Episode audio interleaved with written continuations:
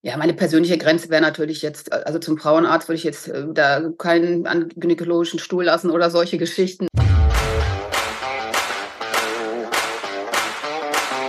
All You Can Stream, dein Navigator durch die Streaming-Welt. Hi, ich bin Micha. Und ich bin Melanie. Als Redakteure von TV Digital und Streaming interviewen wir Stars aus dem In- und Ausland. Und besuchen regelmäßig aktuelle Dreharbeiten. Hier verraten wir euch, welche Streaming-Neustart sich wirklich lohnt.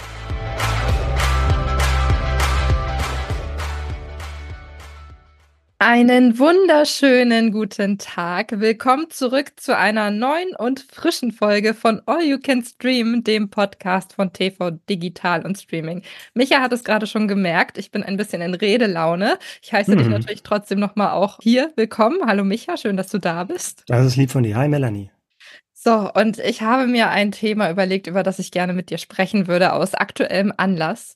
Und zwar habe ich im Moment, ich weiß nicht, es häuft sich bei mir gerade so sehr viele Interviews und ich stelle fest, dass ich bei einigen völlig ohne Grund auf einmal wieder total nervös bin, was ich normalerweise mhm. eigentlich nicht bin. Ich weiß auch nicht, wo das herkommt.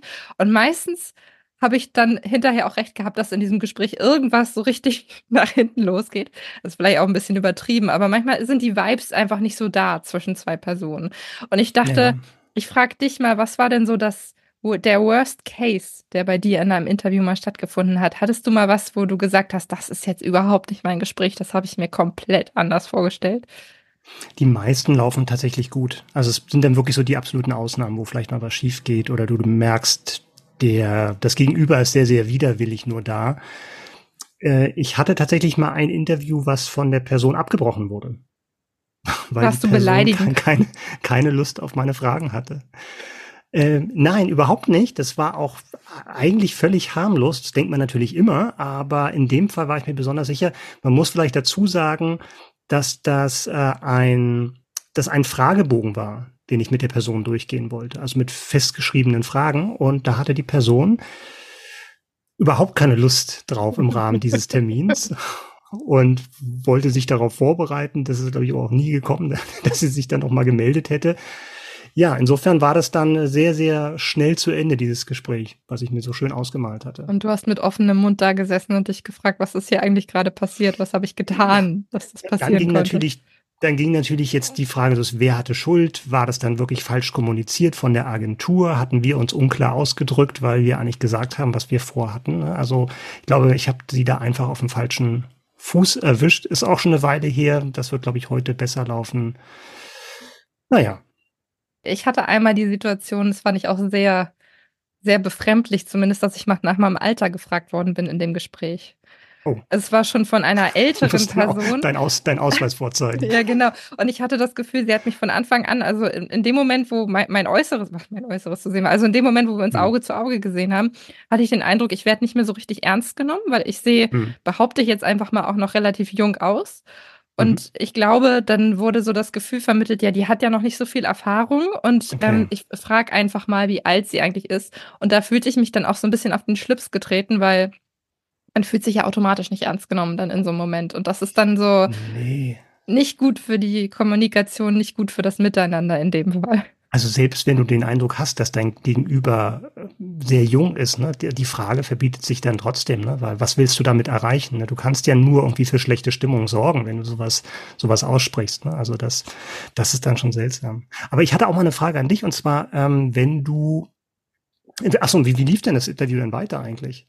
War relativ gen Ende, aber ich hatte vorher schon okay. die ganze Zeit das Gefühl, dass diese Frage so unterschwellig da war. Also du hattest das ja. Gefühl, ja, die Person nimmt das auch nicht so für voll, was du da gerade machst. Und das, ähm, ja, ist schon mal nicht so toll. Und am Ende sprach sie es dann aus und da bestätigt, bestätigte sich für mich dann auch okay. das Gefühl, was ich vorher eigentlich schon hatte. Was ich dich auch noch fragen wollte, war, du hattest ja jetzt auch einige Doppelinterviews, ja auch im Rahmen des Podcastes, weil ich hatte das schon mal gehabt, dass ich beim Doppelinterview allerdings dann gegenüber sitzen von den beiden Personen, dass immer das Gefühl, so ein bisschen die Gefahr hatte, dass die eine Person dann irgendwie am Handy gespielt hat die ganze Zeit, während ich dann die Frage an die andere Person gestellt habe. Das waren zwei Schauspieler und das ist natürlich dann auch eine doofe Situation, wenn du merkst, von wegen in dem Moment, wo der eine nicht mehr angesprochen wird, ist, äh, checkt er seine Mails oder äh, check TikTok oder so. Ja, das ist. Hast du das dann auch irgendwie gehabt bei, bei Doppelinterviews? Ja, hatte ich tatsächlich auch schon mal. Wobei ich weiß gar nicht, ob derjenige dann mit dem Handy gespielt hat. Ich hatte es einmal, dass einer einfach verschwunden ist. So nach dem Motto, hm. die Frage geht ja jetzt an den anderen. Ja, tschüss, ich gehe dann mal und mache in der Zeit was anderes. Was natürlich hm. nicht gut ist, wenn du nicht weißt, wann derjenige jetzt wiederkommt. Das ist dann irgendwie so ein bisschen, bisschen, bisschen ja. doof. Und dann hatte ich es, glaube ich, auch mal, dass die beiden einfach eine Eigendynamik entwickelt haben und miteinander die ganze Zeit dann geredet haben. Und okay. ich dann erstmal mhm. dazwischen gerätschen musste und gesagt habe, Leute, hier bin ich, hier kommt jetzt übrigens die nächste Frage, aber freut mich, dass ihr euch gut versteht. Ähm, das ja. muss ja nicht schlecht sein, finde ich, ne? wenn die untereinander dann auch sprechen. Ne? Also klar, wenn es irgendwie abschweift, dann wird es schwierig, aber prinzipiell ist es ja gut, wenn die miteinander können, weil manchmal kennst du ja auch den Fall, glaube ich, dass man auch manchmal den Eindruck hat, die Chemie stimmt dann auch zwischen Leuten, die gerade miteinander einen Film oder eine Serie gemacht haben, stimmt nicht unbedingt und die müssen sich jetzt für den Pressetermin irgendwie zusammenraufen. Die waren schon froh, dass sie den Film dann fertig gekriegt haben. ja, genau, und jetzt auch noch, jetzt auch noch Interviews. Aber fällt mir gerade ein, du hattest doch auch letztes Mal erzählt von einem Fall, wo dein, dein Gegenüber irgendwelche Sportübungen gemacht hat? Ja, Oder das hatte ich auch mal. Das war aber, das war dann tatsächlich auch, das war per Zoom ähm, und es okay. war nicht live in einem Raum. Das wäre auch schön gewesen. Aber da kam dann ein Frau Koch, ich muss jetzt mal die Kamera ausmachen, wissen Sie, ich habe Rückenprobleme. Ich bin jetzt dabei, meine Sportübungen hier noch zu machen. Und ich hatte den Eindruck, ich habe dann zwischendurch auch immer noch so ein leises Hecheln gehört, weil man dann ja auch vielleicht mal außer Atem ist oder so. Aber weiß ich nicht. Das vielleicht hat dann auch meine, meine Vorstellung mit mir verrückt gespielt. Aber das fand ich auch ein bisschen befremdlich. Dann sitzt du da, deine Kamera ist an und ja. du siehst dein Gegenüber nicht mehr und hast nur in der das Vorstellung, was die Person da gerade macht. Das stimmt. Also, ja, ich finde Waffengleichheit immer gut. Ich hatte auch gestern ein Interview tatsächlich mit jemandem, der die Kamera ausgestellt hatte. Ich hatte ja, aber das, die Kamera angemacht. Ja. Ist irgendwie seltsam. Ja. Da hast du das Gefühl, du redest mit dir selber oder so. Dann lieber mhm. so ein Telefonat, wo beide sich nicht sehen, da hast du dann wirklich gleiche Voraussetzungen und mhm. da spielt das Altersproblem dann auch keine Rolle, weil im Zweifel das sehen stimmt. die Leute dich nicht. Oh, Frau Koch, Sie klingen aber sehr, sehr jung. Ja, das hatte ich bisher noch nicht zum Glück. Aber es hat aber auch schon mal jemand in einem Live-Interview zu mir gesagt, da war ich, glaube ich, äh, wie jung ist so ein Ding, aber ich glaube, da war ich Mitte 20 oder so und kam rein und mhm. vor mir waren nur ältere Herrschaften, die die Interviews okay. geführt haben. Und dann kam ich rein und das Ganze war automatisch irgendwie locker. Und mhm. dann sagte sie irgendwann zu mir, als ich gegangen bin, ach, das hat Spaß gemacht. Du bist so herrlich jung, das ist noch so, so befreiend irgendwie. Und ich so, okay. Es ist auch blöd, das immer im Alter festzumachen. Ne? Also das finde ich auch irgendwie schwierig. Aber das stimmt. Ist wahrscheinlich tatsächlich irgendwie ein bisschen so. Nun denn, wir haben auch in diesem Podcast wieder ein Interview mit dabei. Da hatte ich das Altersproblem nicht. Das war einfach ein sehr, sehr nettes, nettes Gespräch. Aber Micha, bevor wir darauf zu sprechen kommen, stellst du erstmal das Programm vor. Schrägstrich mache ich jetzt erstmal den Verweis darauf, dass ihr uns gerne auch auf allen Podcast-Plattformen folgen könnt. Lasst uns ein Like da, folgt uns, dann seid ihr immer im Bilde, wenn eine neue Folge von uns rauskommt. Und Ganz wichtig, folgt uns auch bei Instagram unter allyoucanstream-podcast. Haben wir regelmäßig News mit dabei. So, und jetzt, Micha, deine Bühne.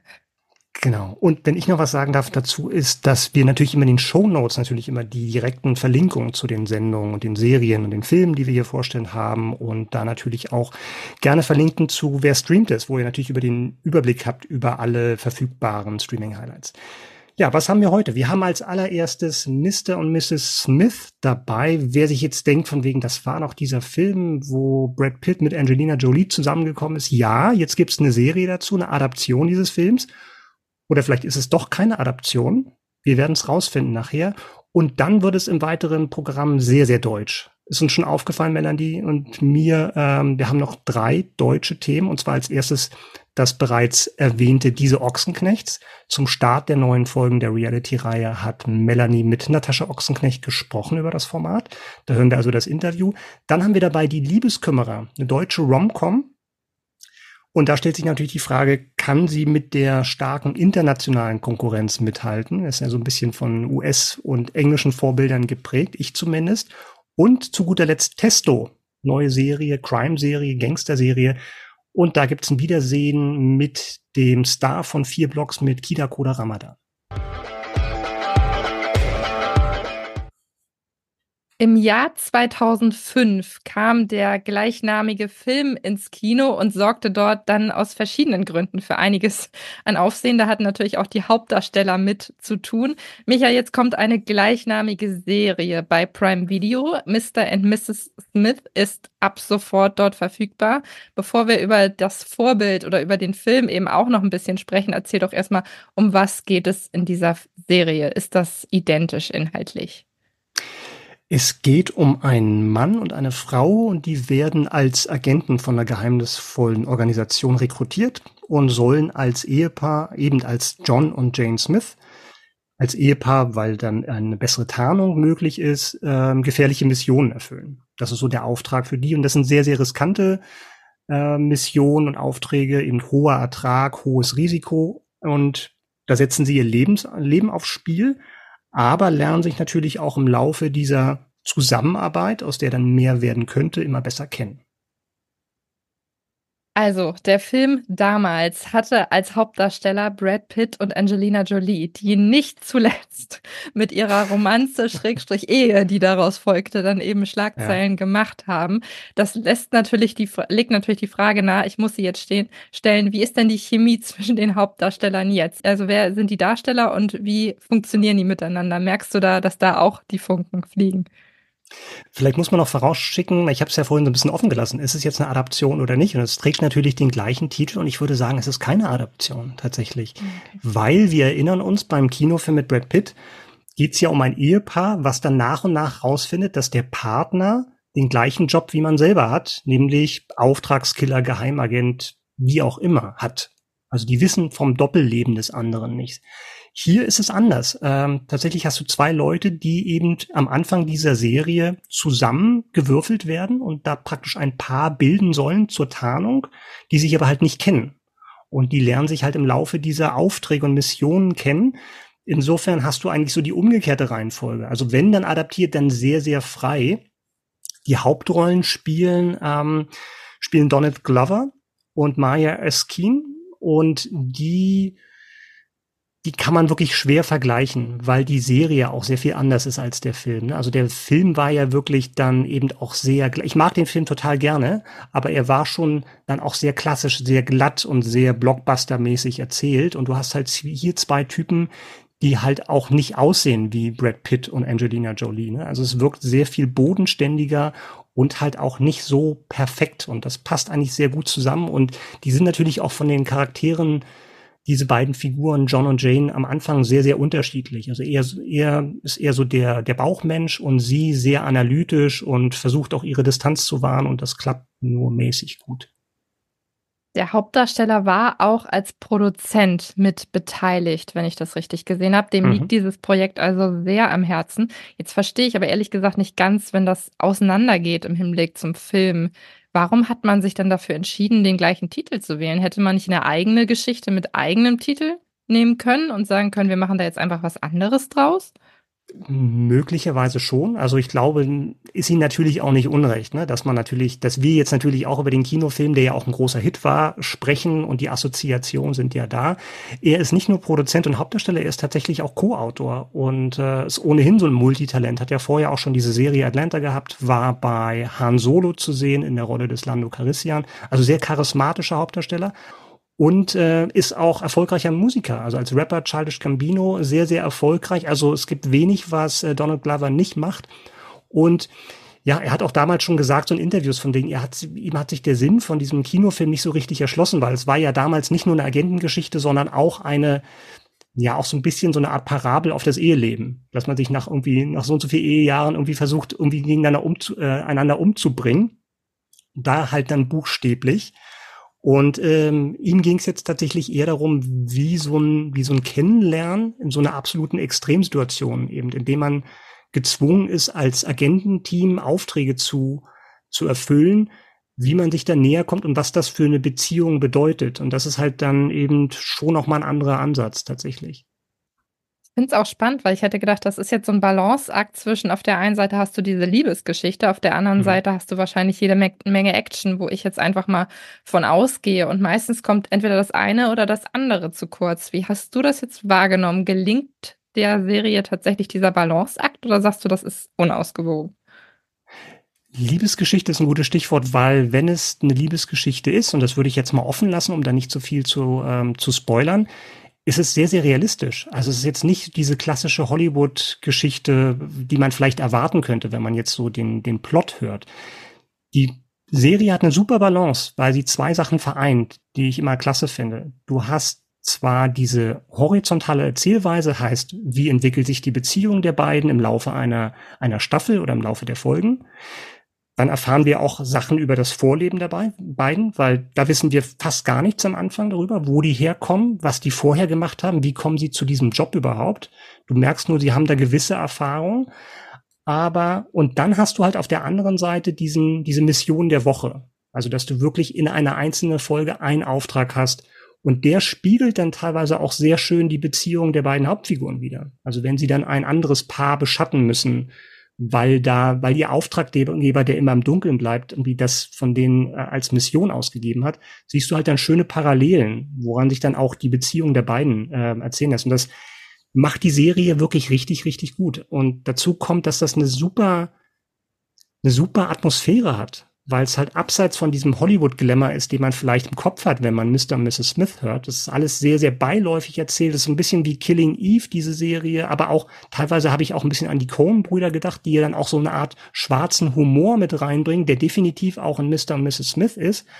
Und ähm, tolle Gaststars, John Turturro, Paul Dano, ähm, Alexander Skarsgård in, in, in kleinen Rollen, aber in wichtigen Rollen dabei. Also ganz tolle Musik, cool, auch fast so ein bisschen spielerisch, retro, also ganz toll. Für mich ist das echt das, das erste große Serienhighlight des Jahres.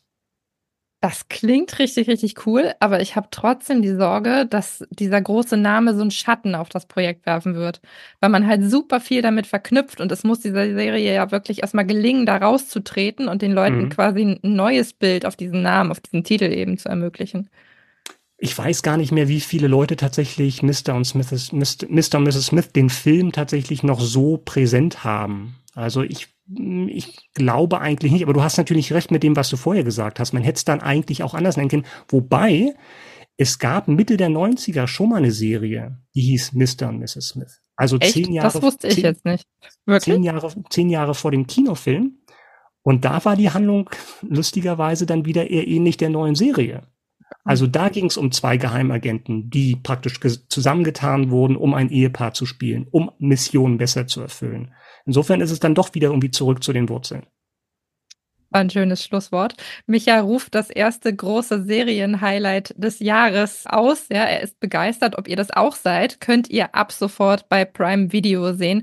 Dort ist Mr. and Mrs. Smith verfügbar. Kommen wir zu einer Programmfarbe, Note, hattest du es mal genannt, die wir eher selten dabei haben bei All You Can Stream, nämlich ja Reality TV, könnte man sagen. Es geht um diese Ochsenknechts, die neue Staffel. Staffel 3 ist ab 12.2. bei Wow verfügbar. Ja, also der, der Name es erklärt sich ja eigentlich von, von selbst, aber vielleicht für die Uneingeweihten da draußen, worum geht es tatsächlich in diese Ochsenknechte? Wer spielt wen? Wer spielt wen? Ich glaube, die Familie ist mittlerweile fast allen ein Begriff. Also mir geht es so, ich bin damals mit den wilden Kerlen aufgewachsen, so ein bisschen. Da haben Jimmy Blue und Wilson Gonzalez ja die Hauptrollen gesp gespielt. Okay, ja. Das waren äh, die beiden Jungs damals, also die Kinder der Familie Ochsenknecht. Dazugehörig ja. ist natürlich auch Natascha Ochsenknecht, die Mutter und die Tochter Tochter Cheyenne Ochsenknecht, mittlerweile auch Anfang 20. Uwe Ochsenknecht klammern wir jetzt mal aus, der ist in der ganzen Sache nicht involviert, war es auch von Anfang an eben nicht.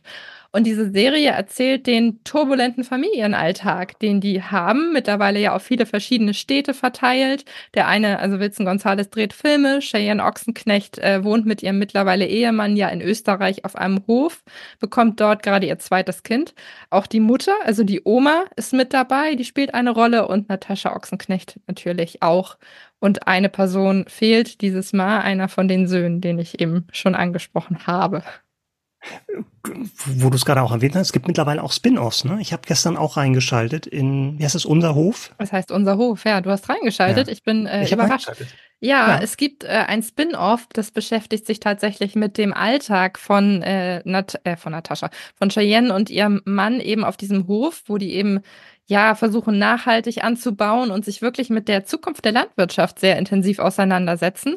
Und ich finde, das ist mal eine angenehme andere Note im Hinblick auf Reality TV, dass du tatsächlich dieses Jungbauernleben am, hm. ähm, anhand von einer populären Familie quasi begleiten darfst. Reality TV steht ja auch immer unter dem Verdacht, zumindest seit einigen Jahren, dass da auch viel gescriptet ist. Welchen Eindruck hast du jetzt bei dieser Ochsenknechts? Ich will da jetzt nicht zu viel vorgreifen, weil ich das natürlich auch mit ihr im Interview ein bisschen diskutiert mhm. habe. Aber ich glaube, die Grundprämisse dieser Serie ist natürlich, dass Momente eingefangen werden.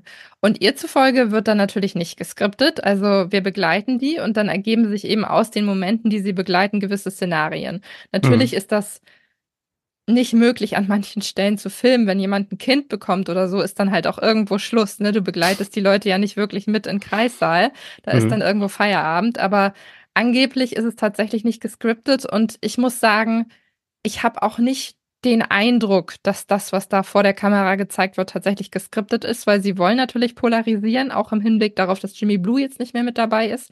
Und ich hm. denke mal, sie wählen die Szenen aus, wo sie sagen, da begleiten wir heute jemanden, aber das, was dann in diesen Szenen passiert, das ist nicht geskriptet.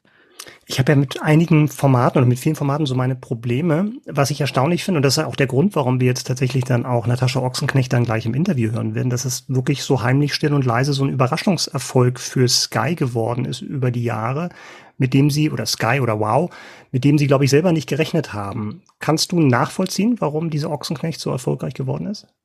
Ja, also ich bin ja gestern zu dir gekommen und mein erster Satz war, also wir haben nur darüber gesprochen, wie wir den, wie wir die Folge heute aufziehen und ich sagte zu dir zu den Ochsenknechts, ich habe mich, ich war selber überrascht, wie gut unterhalten ich gewesen bin, weil ich mhm. bin auch kein großer Fan von Reality-TV-Formaten, die haben absolut ihre Berechtigung und ich kenne ganz, ganz viele Leute, die sich da gut unterhalten fühlen, aber ich gucke es in der Regel eigentlich nicht, weil ich da einfach nicht so super viel Spaß dran habe. Und dann habe ich die erste Folge von dieser Serie mir angeschaut und du bist wirklich so mit drin. Du begleitest so den Alltag und ähm, folgst ihr zu verschiedenen Stationen. Die plappern ja auch einfach frei Schnauze. Also du hast nicht das Gefühl, dass da groß reflektiert wird, was sie sagen. Also die werden sich schon überlegen, was sie sagen, aber es ist trotzdem das Gefühl, dass das durchaus authentisch ist, was die da zeigen. Und ich glaube, das macht zumindest den Erfolg zu einem gewissen Maße aus, ja. Und man darf auch nicht vergessen, dass die halt alle in irgendeiner Form vorher schon populär waren. Weil ich glaube mhm. tatsächlich, der Name Ochsenknecht steht für sich. Diese Familie kennen einfach wahnsinnig viele Leute. Und ich glaube, da ist automatisch eine gewisse Neugier vorhanden. Willst du noch was verraten, worüber du noch mit ihr gesprochen hast, außer mit den Vorwürfen gegenüber Reality TV? Äh, ja, wir haben natürlich darüber hat gesprochen. Sie gefragt, hat sie denn auch gefragt, wie alt du eigentlich bist? Nee, hat sie Nein, sie war sie war's Ich habe drauf gefragt, sie hat mir auch gleich das Du angeboten. Das fand ich sehr schön. Also dann sind die Leute mir immer sofort sympathisch. Es war ähm, jemand anders, der dich nach dem Alter gefragt hat. Genau, was wollte ich jetzt sagen? Ach so, worum, worüber haben wir gesprochen? Wir haben natürlich ja. darüber gesprochen, warum Jimmy Blue dieses Mal nicht mit dabei ist, was die Gründe hm. dafür sind. Dann, wo ihre persönlichen Grenzen sind, ähm, wie weit sie die Kamera in ihren Alltag lässt und auch darüber, was dieses Format von anderen Formaten wie in beispielsweise dem Dschungelcamp eben entsprechend äh, auch unterscheidet. Ich freue mich sehr, dass sie heute da ist. Herzlich willkommen bei All You Can Stream, Natascha Ochsenknecht. Hallo. Hallo, ich freue mich auch.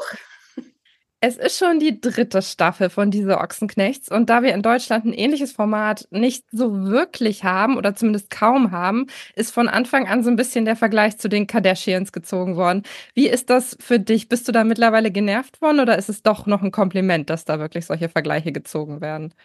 Ja, tatsächlich kann ich das gar nicht beurteilen, weil ich habe die Kardashians noch nie gesehen. Also ähm, ich habe da irgendwann mal vor ein paar Jahren mal reingeguckt und mir äh, für mich selber war das einfach zu künstlich, zu gefaked, also offensichtlich viel gefaked und ähm, ist alles so wunderschön und alle sehen so toll aus. Und wenn man dann so ein bisschen was weiß, wie das hinter den Kulissen so so abläuft, dass die zum Beispiel in Häusern leben, wo die Strahler schon von oben kommen, dass man so toll aussieht und so, dann ist das für mich schon zu sehr ähm, ja eigentlich äh, mit Drehbuch, ne? Und ich glaube, da sind wir so ein bisschen anders unterwegs. Aber natürlich viele Leute finden die Kardashians toll und äh, dann ist es ja eher ein Kompliment. So, wir haben die dritte Staffel. Was kannst du denn jetzt schon verraten? Was erwartet die Zuschauer in den neuen Folgen? Ja, es ist natürlich wieder spannend. Bei uns ist wie immer was los. Einige Dinge sind passiert und ähm, Herzschmerz, viele Gefühle. Es wird aber auch Klartext geredet und ich glaube, man sieht auch so Seiten von uns, die man so jetzt in den ersten beiden Staffeln auch noch nicht gesehen hat. Muss die Frage jetzt stellen, weil das wahrscheinlich viele Zuschauer auch umtreiben wird. Wo ist denn Jimmy jetzt in den neuen Folgen? Ja, Jimmy ist nicht dabei. Der hat, hat sich entschieden, äh, nicht dabei zu sein bei der dritten Staffel. Das muss man äh, äh, akzeptieren und respektieren. Und von daher ist er natürlich nicht dabei. Aber auch über dieses Thema wird natürlich gesprochen und das geht auch schon, da geht es auch ordentlich zur Sache. Da wird schon Klartext geredet, auch mit Gefühl und Wut und Traurigkeit und so, wie sich das in der Familie gehört. Das haben ja schon viele erlebt wenn einer mal einen anderen Weg einschlägt und ähm, ja, dass das natürlich dann manchmal auch nicht so einfach ist. Ne? Ich finde es ganz spannend. Ich habe eine Folge jetzt gesehen und es wird ja auch die Geburt von Cheyennes zweiten Kind eben thematisiert. Da habe ich mich so ein bisschen gefragt, wenn dann eine Kamera da drum steht, eigentlich hat man ja ganz andere Sachen im Kopf, wenn dann wirklich jetzt so das, das Enkelkind daneben auf die Welt kommt. Wie authentisch ist das Gesehene da? Wo sagt man, das zeige ich jetzt und das zeige ich eben entsprechend nicht? Also die Grenzen setzen natürlich Cheyenne und Nino und äh, die Kamera war im Kreißsaal nicht dabei. Ähm, die war ja auch nicht in den entscheidenden Momenten direkt dabei. Äh, einiges wurde ja dann auch übers Handy gefilmt, aber da ist schon die persönliche Grenze auf jeden Fall gezogen. Also wir machen keinen Ausverkauf, dass man sagt, die Kamera steht äh, neben dem Geburtskanal. Also das wäre noch schöner, das würden wir auch alle nicht gut finden. Und von da ist das dann schon so eine Grenze. Das hat, ist auch eine Frage des Respekts natürlich der Mama gegenüber, die da in den Wehen liegt oder beziehungsweise den Kaiserschnitt bekommt und natürlich auch dem Kind gegenüber. Sowas macht man einfach nicht. Ne? Und von daher ist dann da schon die Grenze gezogen. Kannst du so einen kleinen Blick hinter die Kulissen geben, wie das bei den Dreharbeiten so abläuft? Weil ich kann mir das so gar nicht vorstellen. Ist das dann wirklich so, dass man sagt, man hat eine Woche ein Kamerateam dabei und die sind in Szene XY mit oder wir machen heute das und da kommen die mit? Wie läuft das ab? Wie geskriptet ist das quasi im Vorfeld? Also geskriptet ist erstmal gar nichts. Das ist alles frei Schnauze und natürlich haben wir, also wir machen ja noch andere Sachen. Ne? Also ich habe ja noch andere Projekte, äh, nicht nur die Serie und, und die Kinder auch.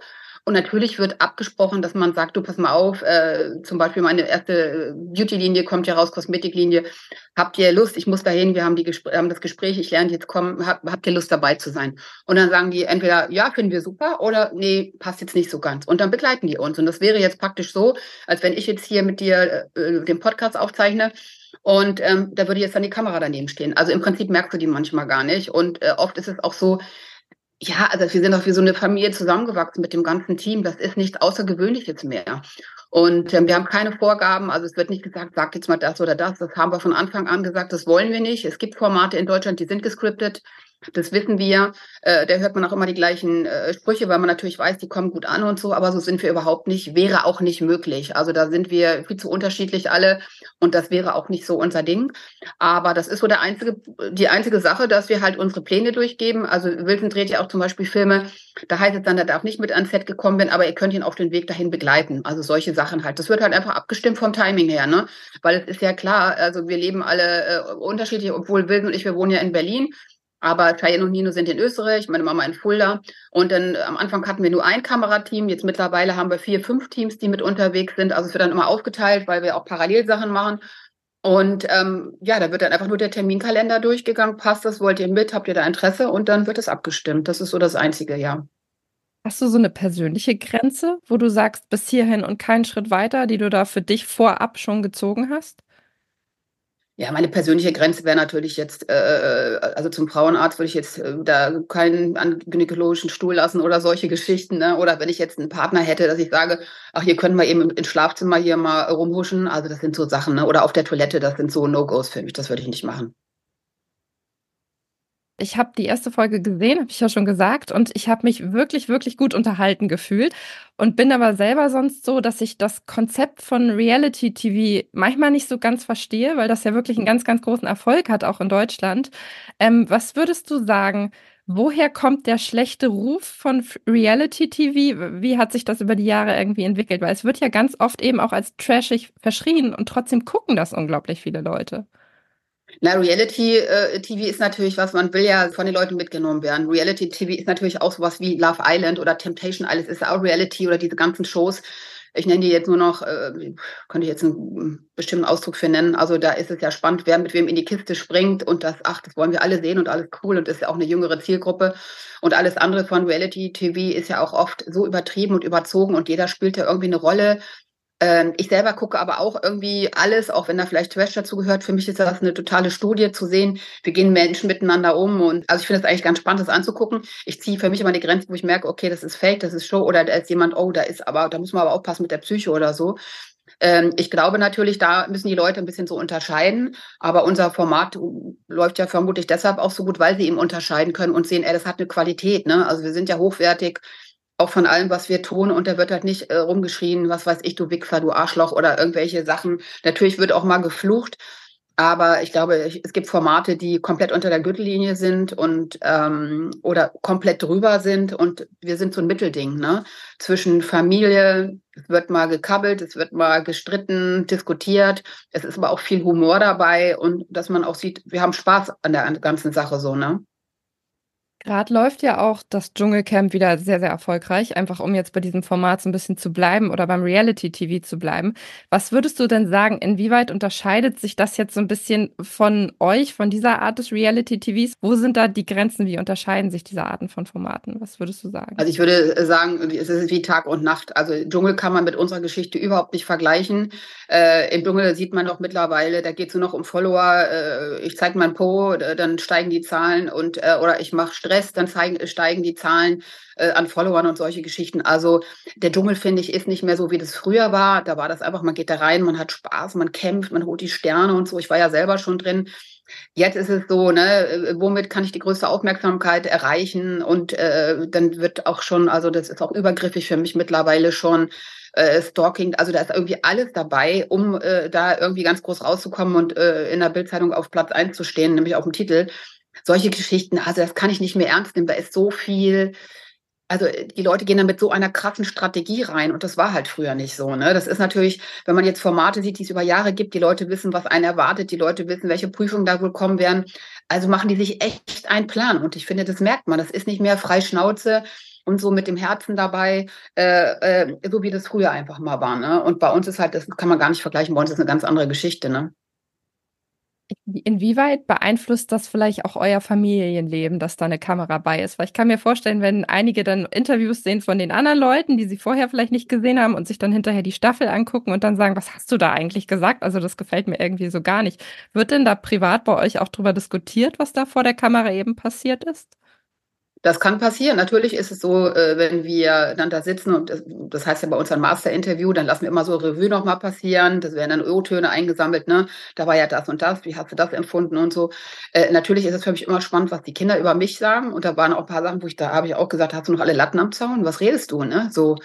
Ähm, aber ich weiß ja, dass es grundsätzlich nie böse gemeint ist. Sowas gibt's ja auch irgendwie gar nicht, weil natürlich äh, gibt es Diskussionen in, der Familie, aber es ist schon eine Überraschung, was da manchmal rauskommt. Auch was meine Mutter, die ist ja jetzt noch mehr dabei, äh, bin ich auch mal gespannt, was die so alles äh, dann da raushaut. Ne? Das ist auf jeden Fall für uns alle spannend. Ne? Ist so eine kleine Zeitbombe. Keiner weiß, was passiert. Natascha Ochsenknecht, vielen Dank für das Gespräch. Ja, gerne. Hat Spaß gemacht. Melanie. Anwesend, ja. Wir haben ja schon ein paar Sonderfolgen gemacht, ne? Also Adventsfolgen, Halloween. Mhm. Valentinstag haben wir bisher noch nicht gehabt. Ah. Glaubst du, das könnte sich mal irgendwann ändern in absehbarer Zeit? Habe ich noch gar nicht so drüber nachgedacht, aber wenn, müssten wir uns da jetzt dran setzen und jetzt die Initiative ergreifen. Aber der Film, der jetzt kommt, hat auf jeden Fall schon mal Potenzial dafür. Ich, also ich glaube, das ist schon so ein Trend und ich glaube, es wird über die nächsten Jahre eher noch mehr werden. Ähm, also ist jetzt mir dieses Jahr aufgefallen, dass es tatsächlich immer mehr Sachen gibt, die halt speziell dann programmiert werden. Im Kino ja auch früher, ne, aber jetzt auch im Streaming. Warum sage ich das alles? Äh, es geht um ein aktuelles Beispiel, nämlich um die Liebeskümmerer. Startet bei Netflix eben am 14.02. Und die Liebeskümmerer ist eine Romcom, verrate ich noch nicht zu viel. Nee. Oh, du kannst uns aber verraten, worum es geht in die Liebeskümmerer. Ja, es basiert auf einem Ratgeber und zwar auf dem Ratgeber Goodbye Herzschmerz von Elena Katharina Sohn, die nach der Trennung von ihrem Lebensgefährten eine Agentur gegründet hat und zwar eine Agentur, die sich mit ja, mit dem Ende von Beziehungen beschäftigt, die Menschen dabei hilft, über eine Trennung hinwegzukommen. Und dieses Thema greift der Film auf und stellt eben eine Frau mit einer solchen Agentur in den Fokus. Und in diese Agentur kommt ein junger Journalist, der nämlich eine Geschichte über diese Agentur schreiben soll. Und dann können mhm. wir uns natürlich schon vorstellen, wo das hinwandert. Dieser Journalist ist totaler ähm, ja, Junggeselle, der liebt sein Single-Leben und naja, dann lernt er die Agenturchefin kennen und muss sich mit diesem ganzen Herzschmerz auseinandersetzen. Und ja, dann das Schicksal nimmt seinen Lauf. Lass es mich so formulieren. Aber dann gilt praktisch dieser, dieser wahre Hintergrund ist dann wirklich nur der, der Start Punkt oder ist die Geschichte, die sich daraus entspinnt, dann tatsächlich es auch basiert verbrieft? lose. Es basiert lose ja. auf dem Buch. Also ich glaube, sie haben sich das wirklich so als Basis genommen und dann darauf ihre Geschichte gebaut. Okay. Weil ich war ganz überrascht. Also ich habe mich ja vorbereitet auf das Gespräch mit dir und wie bereite ich mich vor? Ich google die Liebeskümmerer und der erste Treffer, also ganz, ganz professionell. äh, der erste Treffer ist tatsächlich nicht der, der gleichnamige Netflix-Film, sondern immer noch ihre Agentur. Ja, das könnte sich vielleicht demnächst ändern. Ich weiß nicht, ob sie sich damit dann selber ein Bein gestellt hat, wenn sie bei Google auf einmal nicht das mehr ganz oben erscheint. Habe hab ich mich nämlich auch gefragt, ne, ob das SEO-technisch dann so günstig ist. Ja, Aber gut, sie wird ja sicherlich dann auch ein bisschen entschädigt worden sein von Netflix. Also die Figur, der, der, der Hauptfigur, die weibliche Hauptfigur ist dann frei erfunden, würdest du mhm, sagen? Ja, oder? die haben sie da reinge... Also die, ja, vielleicht hat sie Ähnlichkeit mit ihr, das kann ich jetzt im Detail nicht, be, nicht benennen, aber ich denke mal, mhm. dass das eine Geschichte ist, die sie dann wirklich relativ frei sich erarbeitet haben. Es ist ja ein Ratgeber, der ja. eben als Basis diente und kein Roman. Klar, klar. Mich erinnert die Story ja so ein bisschen an Hitch. Kennst du den noch? Den, diesen Will Smith? Der Date Doctor. Der Date-Doktor. Der Date ich habe das nie Hitch gesehen, aber für mich ist das ein Begriff. Hitch, der Date-Doktor. Muss man immer zusammen sagen, meinst du? Ja, da ging es ja auch. Ich glaube, sie, Eva Mendes war auch eine Journalistin und dann gab es diesen, diesen Mythos von Hitch und das ist auch jemand, der ähm, dann nicht über Liebeskummer hinweghilft, sondern ganz im Gegenteil, äh, vor allen Dingen der männlichen Kundschaft hilft, bestimmte Frauen zu treffen und für sich zu gewinnen. Und äh, mhm. diesen Mythos geht sie auf die, auf die Spur und versucht den halt dingfest zu machen und macht sich an ihn ran. Und wie das da ausgeht, können wir uns auch denken. Ich glaube, das Konzept ist in dem Fall halt genau umgekehrt, ne? Weil ja. sie hat die Leute da, die, ähm, also sie, sie hilft ja nicht nur Leuten nach einer Trennung, sondern sie hilft auch Leuten, sich zu trennen. Mhm. Das ist auch ein Ansatz. Also es fängt quasi damit an, dass die Freundin von dem Hauptdarsteller in ihre Therapie geht und sich Ratschläge zu ihrer Beziehung holt und am Ende daraus ja. den Schluss zieht, das war's, ich kann mit diesem Typen nichts anfangen, ich trenne okay. mich von dem. Und er ist richtig mhm. gefrustet, geht dahin, zerreißt mhm. diese Agentur in einem Artikel und wird dann dazu verdonnert, einen positiven Artikel zu, darüber zu schreiben, weil es ja nicht zeitgemäß ist, auf solchen Sachen rumzuhacken, das sei ja die mhm. Okay, gut. Aber dann ist ja trotzdem, das ist ja schon so ein klassisches, eine klassische Konstellation aus Romcoms, ne, dass jemand versucht, irgendjemanden aufzu, was zu aufzudecken oder zu enttarnen und dabei praktisch seine, seine wahren Gefühle entdeckt dafür. Ja, es ist sehr klassisch. Es ist auch sehr klassisch erzählt. Also ich finde, der Film folgt einem sehr, sehr standardisierten Muster. Mich hat zum Beispiel die mhm. Hauptfigur, also die männliche Hauptfigur, auch ein bisschen an kein Ohrhasen erinnert mit Till Schweiger damals, weil mhm. das war auch so ein Typ. Das war auch ein Journalist, der dann eben durch die Gegend gezogen ist, äh, Junggeselle immer auf Achse und wird dann da ja. irgendwie auf so, eine, auf so ein Thema angesetzt. Und ich muss auch immer schon schmunzeln, wenn ich das sehe, dass so ein Journalist so eine Woche in so einer Agentur recherchieren kann. Klar, machen wir alle. Wir haben alle die Zeit dafür, mal so eine Woche irgendwo zu recherchieren. Ja, das kennst ähm, du doch aus deinem Leben. Ja, definitiv. Leben. Das ist absolut realistisch. Und der ist halt auch vom Typ genauso. Also sich bloß auf nichts festlegen, alles locker sehen und ähm, ja, nichts Festes auf gar keinen Fall. Lass uns mal über die Besetzung sprechen. Ja. Ja, wir haben äh, Lawrence Rupp, Rupp äh, ich glaube, so spricht man ihn aus. Ich bin immer mit Namen so ein bisschen, bisschen schwierig, der ja auch in Barbaren dabei war. Mhm. Und dann haben wir in der Hauptrolle Rosalie Thomas, die ähm, zum Beispiel bei Jagdsaison mitgespielt hat, die ich auch immer sehr, sehr gerne sehe. Und die beiden harmonieren auch wirklich richtig gut. Also da merkst du, dass die Chemie schon stimmt und da haben sie wirklich ein Paar gefunden, was miteinander sehr, sehr schön agieren kann. Okay, weil das ist ja tatsächlich immer so, ich habe das irgendwo mal gelesen, irgendjemand Schlaues hat mal gesagt, dass ein Geheimnis einer guten Romcom unter anderem auch ist, dass man die Hauptfiguren, also klar, die Darsteller müssen funktionieren, aber dass man die Hauptfiguren auch am Ende des Films gerne als Paar sehen möchte. Also alleine funktionieren sie, aber als Paar dann halt noch mal mehr als die Summe ihrer Teile sind. Ja, das macht schon Sinn, ne? Weil wenn du dann da zwei Hauptfiguren hast, wo du sagst, ne, die passen überhaupt nicht zusammen. Die haben ich, sich verdient. Ich will, ja, genau. Aber vielleicht nicht der Effekt, den eine Rom-Com irgendwie auslösen soll. Also hm. ja, man fiebert mit. Sie ist auch noch alleinerziehende Mutter, was dem Ganzen natürlich nochmal eine extra Komponente gibt. Also das Kind mhm. muss bei der ganzen Sache ja auch mitspielen. Und in mhm. dem Moment, wo die Chemie zwischen dem Angebeteten, der es vielleicht zu dem Zeitpunkt noch nicht ist, und dem Kind stimmt, ist ja auch schon immer so der Moment, wo man denkt, ah, okay, das bewegt sich jetzt in die richtige Richtung. Okay. Wir haben ja in der Redaktion einen Kollegen oder eine Kollegin, die war überhaupt nicht angetan von dem Film äh, die Liebeskümmerer. Es ist aber nicht die gleiche Person, die Probleme mit Anke Engelke in dramatischen Rollen hatte. Um das nochmal festzuhalten. Das Anke Engelke-Syndrom, wie wir es nennen. Genau. Ähm, wie ging es dir mit dem Film? Wie hat er dir gefallen? Ja, das Problem war, dass ich halt schon mit dem Ansatz an den Film rangegangen ist, bin. Wenn okay. mir jemand sagt, der Film gefällt mir nicht, dann hm. ähm, gehe ich mit dem Ansatz rein und denke mir so, ja, mir will der Film aber jetzt gefallen, ich will den jetzt gut finden aus ah, Prinzip. Ah, okay. Also ich möchte. Könnte ja auch genau andersrum nicht, sein, ne? Ja. Dass man sagt, von wegen, man, ja, man ist jetzt schon wie so geprägt, dass man sagt, ja, man guckt, man achtet jetzt nur noch auf die negativen Sachen. Ja, nee, ich wollte mir den nicht malig machen lassen, also so gar nicht. Schon Und, gar nicht von ähm, Piep. ja, von Piep. Nee, ähm, also ich muss schon sagen, das ist ein Film, der ist, der hat das Rad Romcom jetzt nicht neu erfunden. Der macht mit dem Genre jetzt nichts, was wir nicht schon kennen. Das ist wirklich mhm. eine klassische Romcom. Du weißt schon genau, wo jetzt welcher Plotpoint irgendwo kommt an der ganzen Stelle. Das ist schon ein bisschen vorhersehbar und auch die Figuren sind jetzt ja, auch die sind nicht neu erfunden, die sind auch so ein bisschen klischeehaft. Ich habe ihn ja schon beschrieben. Also dieser typische Typ, der sich auf nichts festlegen will, sie, die niemanden an sich ranlässt, aber im Grunde doch auf der Gro Suche nach der großen Liebe ist. Das klingt jetzt alles super klischeehaft, aber ich muss trotzdem sagen, das finde ich nicht schlimm.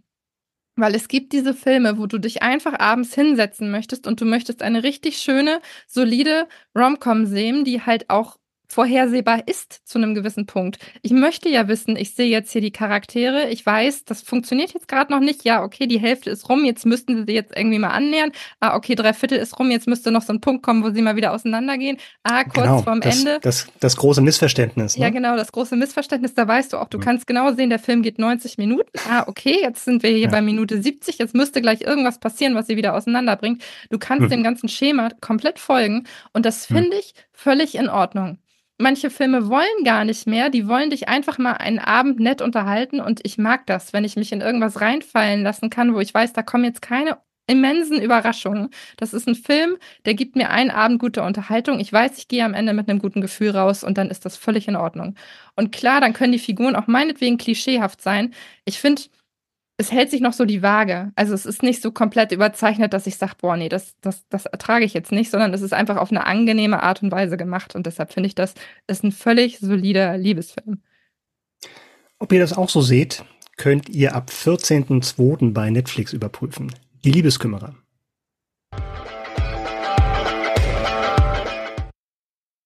Die Beschreibung der folgenden Serie lautete wie folgt. Es wurde genannt experimentelles Thriller-Format. Das hat mhm. mich dann schon sehr, sehr neugierig gemacht. Es geht um Testo, ab sofort in der ARD-Mediathek verfügbar. Es sind sieben Folgen, a 15 Minuten, wenn ich da richtig liege. Ja, so ungefähr. Hm. Du hast dich damit beschäftigt. Was bedeutet es denn, dass das ein experimentelles Thriller-Format ist. Was äh, möchte diese Serie? Na, ich glaube, dass einerseits experimentell natürlich durch diese ungewöhnliche Folgenlänge. 15 Minuten ist ja dann wirklich sehr weit weg vom Standard.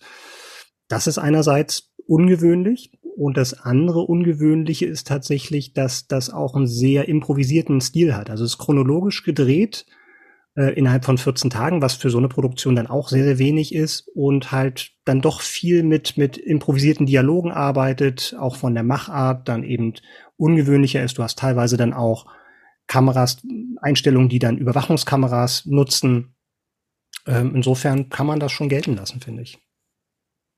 Wie ist der denn? Ähm, also, wir haben den Hauptdarsteller, beziehungsweise nicht Hauptdarsteller, er ist Regisseur in dem Fall, Kida Koda Ramadan. Wir haben es anfangs schon angesprochen. Und der meinte, es soll anders sein als alle typischen TV-Formate. Ist auch anders als alle TV-Formate. Ich glaube, ähnlich hat er es gesagt, aber er wollte das Ganze, das Ganze ein bisschen neu erfinden im Grunde. Wie ist der denn daran gegangen, diesen Banküberfall, der es ja letztendlich sein soll, eben umzusetzen? Genau. Vielleicht kurz dazu. Also der Banküberfall steht im, im Vordergrund. Es geht um eine Gruppe von kriminellen Berlinern, die sind Freunde seit Kindertagen und nutzen ihren Freigang tatsächlich aus dem offenen Vollzug für einen Banküberfall. Und da fahren sie hin. Der funktioniert, läuft nicht so ab, wie sie sich das vorgestellt hat, läuft aus dem Ruder, wird zu einer eher blutigen Geiselnahme, was sie so nicht geplant hatten und äh, die Polizei umstellt die Bank und dann stellt sich natürlich die Frage, schaffen es diese Gangster, diese Handvoll Gangster trotzdem raus? Gelingt ihnen die Flucht? Und wenn ja, um welchen Preis? Ganze wird in eben 15 Minuten Rhythmen erzählt. Ich finde das ganz spannend. Ist das dann wirklich so eine abgeschlossene Story? Also abgeschlossen kann es ja nicht sein, aber es muss ja, die Folge muss ja irgendwie in sich immer rund sein. Gelingt dem das denn, wenn man das so äh, improvisationsmäßig durchsetzt? Oder wie, wie hast du das empfunden bei den einzelnen Folgen? Stehen die für sich? Macht das Spaß als solche?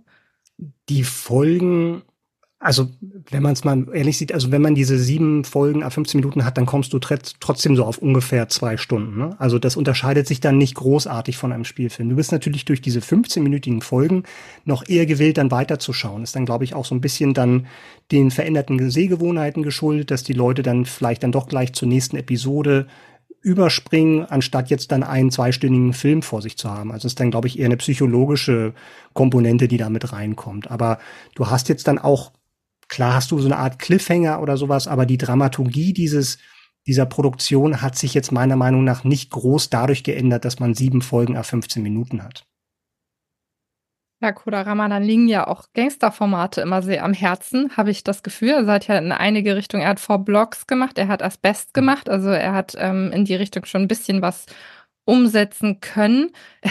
Ähm, kannst du ein bisschen was dazu verraten, Micha, wer ansonsten abseits von ihm noch mit diesem Projekt beschäftigt war? Wen haben wir denn vor der Kamera mit dabei? Also ihn haben wir auf alle Fälle. Er ist ja, spielt er den, den Anführer Keiko als äh, Gangsterboss sozusagen, der diesen Banküberfall plant und durchführt. Dann haben wir tatsächlich noch ein Wiedersehen mit einigen anderen Vorblock-Stars. Also Frederik Lau kennen wir aus der Serie, Feisel, die gehören auch tatsächlich zu seiner Clique, die da diesen Banküberfall durchführen.